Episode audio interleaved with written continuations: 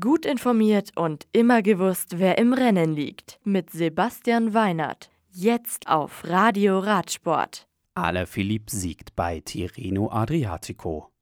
Yates gewinnt bei Paris-Nizza. Das Cup Epic startet am Sonntag. Pomeranze.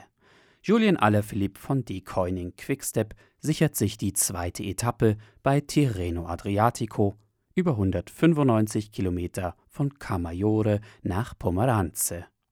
Der Franzose setzt sich in einem schweren Bergauffinale gegen Olympiasieger Greg van Avermaet von CCC und EF Education First Profi Alberto Bettiol durch.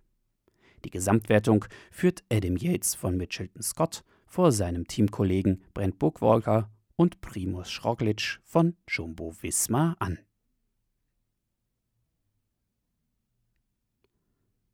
Barbentan.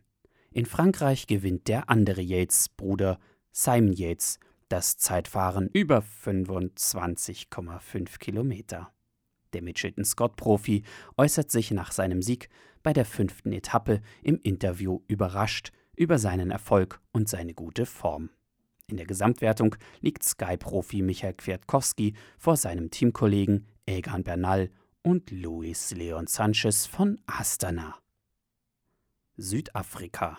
Das in der kommenden Woche startende Absa Cape Epic ist für viele Mountainbiker der Saisonauftakt. Am kommenden Sonntag findet der Prolog an der University of Cape Town mit einem 21 Kilometer langen Zeitfahren statt, gefolgt von einer 112 Kilometer Etappe mit 2700 Höhenmetern mit Start und Ziel an der Hermanos High School. Zu Wochenbeginn müssen die Fahrer am Dienstag 2250 Höhenmeter auf 86 Kilometern mit Ziel in Oak Valley Estate überwinden.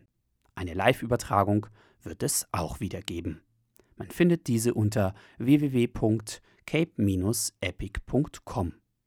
Das Rennen verläuft insgesamt über sieben Etappen und endet nach 624 Kilometern am 24. März in Valdevi Estate.